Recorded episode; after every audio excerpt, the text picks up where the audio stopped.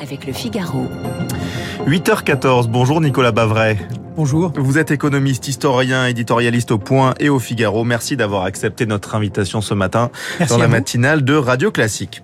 Avant, avant d'en venir à l'embellie économique européenne, somme toute fragile, euh, un mot euh, sur ce paquet pouvoir d'achat euh, voté par le Sénat et l'Assemblée dont vient de parler euh, Dina Cohen. En tout, près de 65 milliards d'euros ont été débloqués pour aider les Français face à l'inflation. Où l'État va trouver cet argent, selon vous? Eh bien, comme d'habitude, euh, il va le trouver sous forme de sous forme de dette publique. Et voilà. Euh, et c'est vrai que euh, c'est l'autre partie et l'au- l'autre conclusion qui est, qui est moins positive. Sur le plan politique, on a vu que la majorité relative, euh, ça pouvait fonctionner, que euh, le gouvernement pouvait gouverner. La grande limite, c'est qu'en réalité, l'accord s'est fait sur la poursuite du quoi qu'il en coûte. Eh oui. Donc c'est 65%, c'est 65 milliards, c'est pratiquement euh, 3% du, du PIB. Euh, et il y a euh, deux limites à ça. Premièrement, quoi qu'en dise, euh, le président de la République avait dit euh, pas d'impôts supplémentaires et pas de dettes supplémentaires. C'est vrai qu'on a échappé euh, au, au projet de taxe sur les super, Super profits. profits. Et en revanche, euh, il est clair que c'est de la dette supplémentaire à un moment donné où les taux d'intérêt euh, remontent. Et donc, d'une certaine manière, je pense que euh, c'est un peu la phrase de... de en- en- en- encore une minute, monsieur le bourreau. Je pense Ouais. que c'est une des dernières fois où l'on peut faire ceci. Euh, et ça pose la question de savoir si sur des textes qui vont devoir là euh, trouver des économies, est-ce qu'on arrivera à trouver des à trouver des majorités? Et l'autre question que ça pose, c'est qu'une fois qu'on a investi ces 3% du PIB euh, dans le pouvoir d'achat des, Français, donc une fois de plus, l'État s'interpose et réassure un peu tous les risques ou les chocs, mais le fait que l'État prenne à son compte une très forte partie de l'inflation au prix d'ailleurs de, de supprimer le signal prix sur l'énergie qui pourrait euh, euh, aider à, à, à la transition écologique, euh, ça pose plusieurs questions. D'abord, on n'investit pas l'argent sur la détente des contraintes d'offres. Or, l'inflation, elle vient d'abord des contraintes d'offres euh, en, en- en Europe. Et la deuxième question, c'est qu'il ne restera plus d'argent ni pour le réarmement. Mhm. On le voit parce que on a vraiment besoin de repenser la doctrine et le modèle d'armée. Et en fait, on a l'impression qu'on s'oriente vers un exercice à minima sur un bricolage de la LPM qui n'est pas du tout à La LPM, c'est la loi de programmation militaire Mhm. qui est pas du tout à la hauteur des, des enjeux, mais également où est-ce qu'on va trouver euh, euh, l'argent pour euh, la réindustrialisation euh, ou pour la ou pour la transition écologique côté offre et innovation. Si, je vous suis bien, finalement, ces mesures, elles sont plus politiques, économiques, quoi. On soutient la demande quand même, mais c'est plus une mesure symbolique politique. Je pense que ces mesures sont la conclusion, la traduction du cycle électoral qui a Mhm. abouti à ce qu'on sait, c'est-à-dire euh, euh, une réélection par défaut d'Emmanuel Macron et par ailleurs une majorité euh, relative avec euh, par ailleurs une poussée spectaculaire, euh, surtout du, du- du Rassemblement national et, et, la création de, de la NUPES. Donc c'est la volonté de desserrer l'étau euh, des, des, des, des populismes. Ouais, si l'on prend euh, la revalorisation des pensions, par exemple, à plus 4% à partir du 1er juillet, euh, avec une inflation à 6%, euh, finalement, le compte y est même pas, si on calcule bien. Non, mais quand on regarde cette espèce de... Parce qu'on a un espèce de feu d'artifice, de, de, de panel de foisonnement de mesures diverses. Donc évidemment, dans ces mesures, il y en a qui sont, il y en a qui sont justifiées.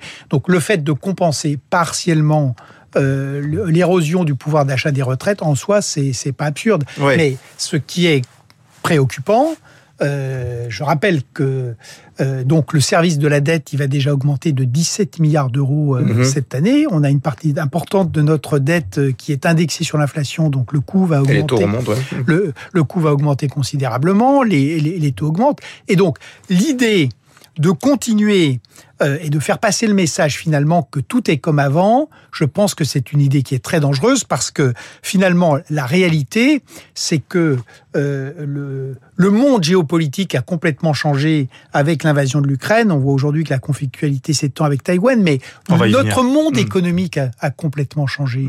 Et notamment l'argent gratuit et illimité, c'est vraiment fini. C'est déjà fini et on continue à faire comme si ça, comme comme si rien n'avait changé. vous dites que Bercy n'a pas encore changé de paradigme, quoi, grosso modo.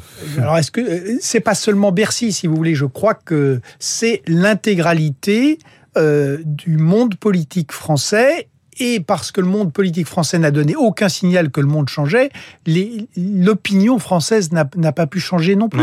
Et de même qu'il n'y a eu aucune vraie pédagogie sur les problèmes d'énergie et vraisemblablement de rationnement, il y a aucun qu'une pédagogie sur le fait que l'argent gratuit et illimité est terminé. En tout cas, la croissance européenne est meilleure que prévu au deuxième trimestre, plus 0,7%. Les économistes tablaient sur 0,1%. Euh, alors ça veut dire quoi? C'est le tourisme qui porte la croissance en ce moment? Alors c'est très intéressant. Là aussi, il faut bien distinguer euh, le court terme et puis mmh. euh, et puis le moyen terme. Le court terme est bien meilleur que prévu et comme vous l'avez dit, donc euh, cette croissance de 0,7, euh, donc à la place de, de 0,1, c'est évidemment beaucoup mieux. Ça veut dire que euh, pour l'instant, on n'a pas de récession dans la, la, zone euro. Mais ce qui est important, c'est son contenu et sa répartition géographique. Ouais. Donc l'explication principale, c'est le tourisme. Et donc ça veut dire que c'est l'Europe du Sud qui tire cette croissance. Dont la France. Alors Espagne 1,1, Italie 1 et euh, France, euh, effectivement... 0,5 la 0, France, je crois. Ouais. Voilà, 0,5. Donc, des performances bien meilleures. Et en revanche, l'Allemagne est en stagnation. En panne même, on peut dire. Ah oui, euh, bah, 0%. Et derrière le problème, de, et, et, et l'Allemagne est maintenant en, en, en, déficit commercial, ce qu'elle n'avait pas connu depuis euh, un quart de siècle. Alors ça, ça veut dire quoi? C'est que le modèle allemand ne fonctionne plus ou il y a un problème conjoncturel Alors, ou structurel? Ça veut dire deux choses sur le moyen terme. D'abord, cette poussée du tourisme, elle s'explique par un effet de rattrapage mmh. ou de compensation, ce qui veut dire que les, les ménages européens, après euh, deux ans de crise Covid, ont été prêts euh, à, à, tirer sur leur épargne et, j'allais dire, à partir en vacances, euh quoi qu'il en coûte euh, y compris en acceptant des, des, des, prix plus élevés. Simplement, euh, bah, l'épargne va une fois qu'elle sera tirée, elle, elle sera tirée et, et les, le rattrapage ne jouera pas euh, euh, tous les ans. Ce qui est très préoccupant, c'est la situation de l'Allemagne, parce que, euh, pour répondre très clairement, c'est un problème structurel. Ah oui. C'est-à-dire que l'Allemagne a vécu sur euh, trois principes, qui sont trois principes euh, euh qui sont aujourd'hui euh, caduques. Le, la machine à exporter euh, et, et l'industrie allemande a fonctionné sur trois principes. Une énergie bon marché avec le gaz russe. Ça, c'est problématique, oui. C'est pas problématique, c'est terminé. Oui. deuxièmement, un mercantilisme avec euh, des exportations euh, industrielles chez les, chez les BRICS, notamment en Russie et surtout en Les BRICS, ce sont Chine. les pays émergents. Voilà. Mmh mais beaucoup en Chine. Mhm. Mmh. Et donc, dans les deux cas, on voit qu'un problème majeur. Bon, la Russie, là encore, c'est terminé mmh. avec les euh, sanctions, la fermeture, le rideau de fer qui est pas seulement militaire et idéologique, mais qui est maintenant euh, économique. Et puis la Chine, on voit que les choses sont en train de, de se tendre et qu'en réalité, la plupart des grands groupes sont en train de réduire leur dépendance à la Chine, voire de sortir de Chine compte tenu des risques euh, géopolitiques. Et la troisième, le troisième pilier de l'Allemagne, c'était que le pays faisait l'impasse sur sa défense, qui considérait que le pari, c'était que le commerce et l'intégration économique euh, amèneraient la paix. Et là encore, c'est terminé. Là, ils ont changé complètement de point de vue sur cette question-là. Ils relancent leur, euh, leur ah, défense. Oui, alors enfin, ils ont changé de point de vue, mais pour l'instant, il n'y a pas de, oui. si vous voulez, il n'y a pas de, il n'y a pas de vraie solution. C'est-à-dire que l'Allemagne, si on et l'Allemagne avait beaucoup tiré parti de la mondialisation, et là encore, dans le paradigme qui a changé, c'est que cette mondialisation telle qu'on l'a connue, elle est terminée. Ça ne veut pas dire qu'il ne va pas continuer à avoir des échanges, mais qu'on a cette répartition en bloc et que euh, donc l'Allemagne va devoir se recentrer sur l'Europe, sur les États-Unis et sur la partie du monde émergent qui n'est pas euh, dans l'alliance euh, euh, entre la Chine et la Russie. Mais c'est ouais. une gigantesque transformation. Et donc pour l'Allemagne, euh, ça veut dire beaucoup investir sur ce qu'elle n'a pas fait, le numérique, euh, sur les infrastructures. Et aujourd'hui, donc, on a un vrai problème. L'Allemagne, qui a été le moteur de la croissance européenne depuis euh, le début du, du siècle.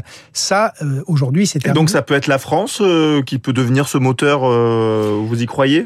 Alors, ça ne peut pas être la France puisque la France, c'est une croissance qui est faible et qui était entièrement tirée par la consommation, mais mmh. une consommation financée par la dette publique. Or, le, le financement de la croissance le financement par la dette. Si vous voulez, le, le, modèle des exportations industrielles tirées par Russie, Chine, c'est terminé. Mais le modèle fondé sur la consommation financée par la dette, c'est terminé aussi.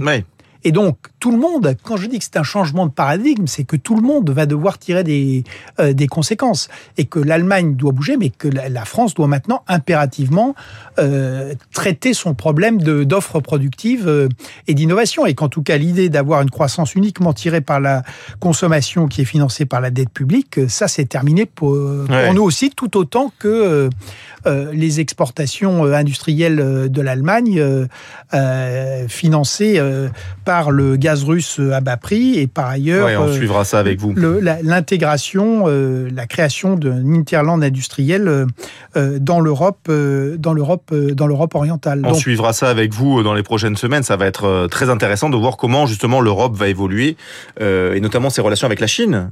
Alors, effectivement, donc, si vous voulez, les, trois choses très importantes et structurelles hein, et qui font qu'on va avoir une année 2023 très très compliquée, mhm. c'est donc l'éclatement de la mondialisation, euh, et la montée de la conflictualité, ce qu'on voit aujourd'hui euh, euh, autour de, de, Taïwan, et puis la stagflation et la montée des, des taux d'intérêt pour éviter que qu'elle ne qu'elle ne s'installe. Donc ça, ce sont vraiment des, des, des, changements structurels. Et ce qu'il faut bien comprendre, c'est que les États-Unis sont en récession technique, mais à terme, aujourd'hui, les États-Unis sont plutôt en position de force économique parce qu'il va y avoir une très forte demande. D'abord, ils sont autosuffisants en termes d'énergie. Euh, et il y a une forte demande pour leur euh, gaz. Ensuite, euh, ils sont une très forte demande en matière d'armement, en matière d'agriculture. Et puis, il y a la force de la technologie américaine. Donc, les États-Unis sur le moyen terme, sont plutôt parmi les grands gagnants de, de cette crise. L'Europe, elle est extrêmement bousculée, fragilisée. Elle est fragilisée au plan économique à cause de cette crise énergétique qui la frappe de, de, de plein fouet.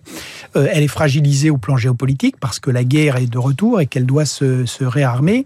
Elle est fragilisée au plan des, des, des valeurs mmh. euh, et elle est fragilisée au plan politique comme on voit aujourd'hui euh, en Italie avec euh, la chute de Mario Draghi, l'engagement d'une campagne électorale qui va être à très haut risque avec euh, la poussée des populismes, sachant que ce sont des populismes qui sont implicitement soutenus par Vladimir Poutine. Vous parlez de, contagion, de la conflictualité. On a beaucoup parlé des, comment dire, des, manœuvres militaires de la Chine en ce moment à Taïwan, mais on, on parle moins des conséquences économiques parce que le détroit de Taïwan, c'est un axe indispensable du commerce mondial et ça, les auditeurs ne le savent peut-être pas Alors, il y a effectivement deux, choses. D'abord, euh, euh, il y a la crise géopolitique avec le fait que les manœuvres chinoises euh, avec des tirs de, missiles nombreux, enfin, on est à la merci quand même d'un problème dans ces tirs. Donc, on voit bien la volonté de la Chine d'envoyer un message à Taïwan en disant on peut faire un blocus aux États-Unis et aussi aux alliés des États-Unis, notamment mhm. au Japon, puisqu'il y a des missiles qui sont arrivés dans les, les eaux de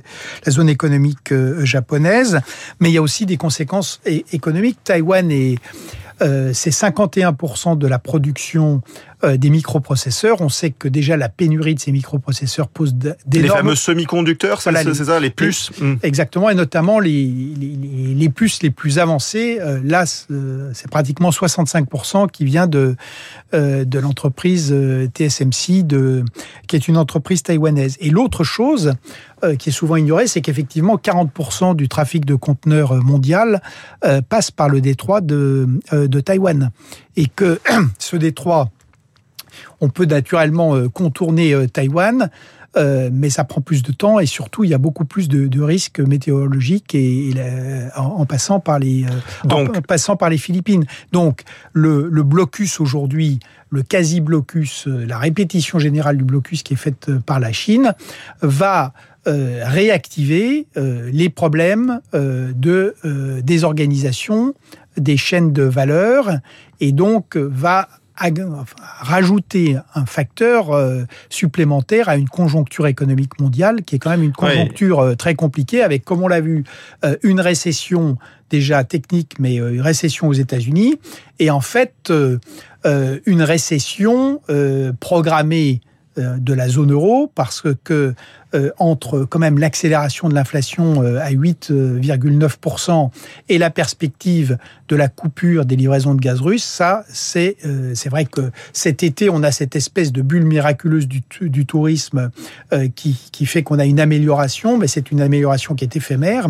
Et donc, cette crise géopolitique et ses conséquences économiques autour de, de Taïwan rajoutent, ce qui quand même pose la question euh, du timing de cette visite de Madame Pelosi, parce que euh, on sait que l'administration Biden y était hostile, mais je pense pour d'assez bonnes raisons, parce que c'est très paradoxal euh, dans ce moment qui est quand même critique au plan économique de rajouter des tensions, et d'une certaine manière, ça offre à Xi Jinping une diversion rêvée, alors qu'il était quand même dans une situation très compliquée, parce que les confinements à répétition, la stratégie zéro Covid est un échec complet et a, a posé des, des, pose des problèmes importants pour les, euh, notamment pour les classes moyennes urbaines, euh, euh, éduquées et, connectées, avec une vraie fureur contre le, régime.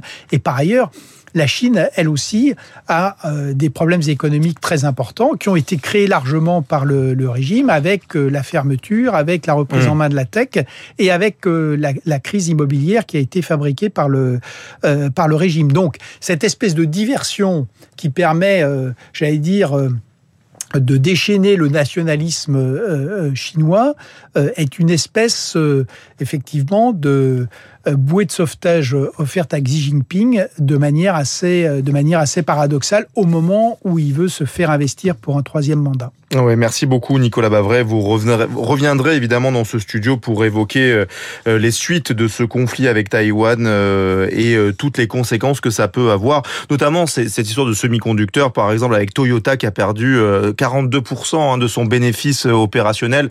Donc vous voyez, il y a, il y a des total, énormes, on considère des énormes conséquences. Sans doute 7 millions, au moins entre au moins 7 millions de véhicules qui n'ont pas été produits. Ouais, ça paraît euh, incroyable. Ouais. Euh, en, raison de cette pénurie de, de, de semi-conducteurs. Donc, il y a des industries très importantes qui sont touchées de plein fouet. Et on suivra ça avec vous. Merci beaucoup, Nicolas Bavray, d'avoir été notre invité dans la matinale de Radio Classique. Tout de suite, le rappel des titres, Baptiste.